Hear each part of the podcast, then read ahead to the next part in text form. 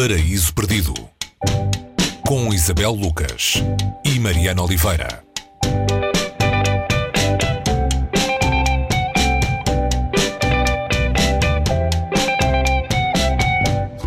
Hoje, no Paraíso Perdido, falamos da Torre da Barbela. O autor é Ruben A., cujo centenário de nascimento, aliás, se comemora este ano.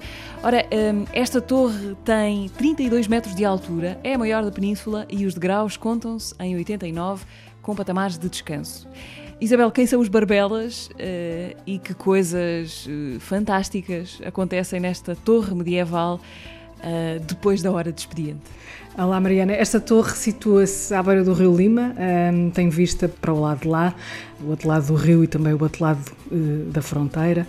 E tem muitas histórias. Além das histórias que o guarda da torre conta aos visitantes desse, deste monumento histórico, há também as histórias que se passam ali quando fica noite. E quando fica noite, junta-se naquela torre todos os Barbela. E todos os Barbela são todas as gerações, é uma família de várias gerações tantas gerações quantos os anos uh, de Portugal. É uma, é, uma, é uma espécie de grande árvore genealógica que ali se encontra e conversa pela noite fora.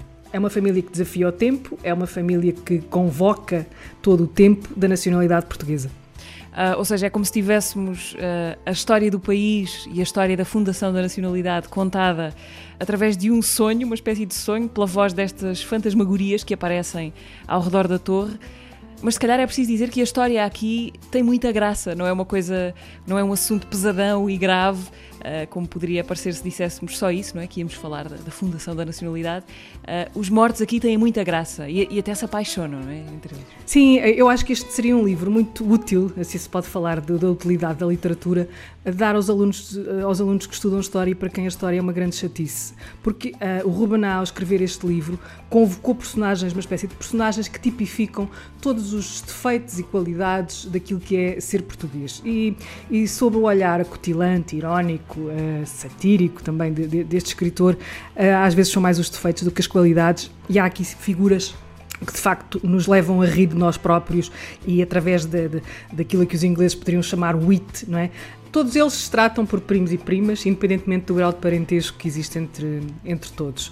E temos aqui desde um primo uh, do Afonso Dom Henriques, portanto, no tempo da fundação, até uma figura uh, muito um, popular, se assim se pode dizer, no seio desta família, uma Madeleine, uma mulher do século XIX, de quem todos dizem mal, mas de quem todos se querem aproximar. Ela, e, e, e através destas, deste, deste universo de relações, muitas delas seculares, não é? Que duram, seculares no sentido de duração, duram há séculos. Não, ninguém sai desta família, se assim se pode dizer, não se escapa desta família. Esta família encontra-se todas as noites vestida com os trajes da época em que viveu e em que.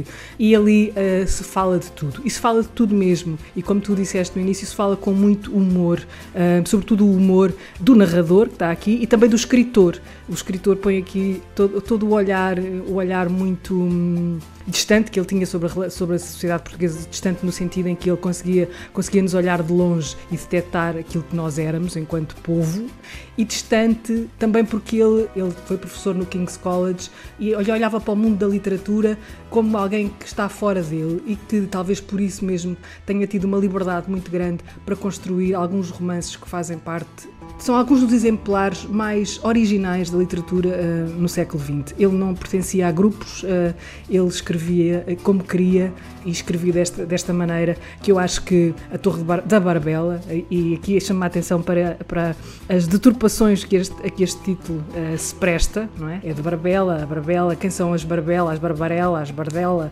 ou seja, há aqui muitos, muitos. Os Barbela, ou a Barbela, é uma família e é uma grande geração de portugueses.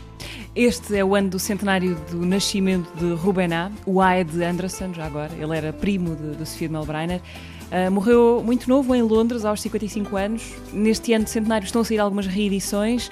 Há outras iniciativas a mexer ao longo do ano, também colóquios, homenagens.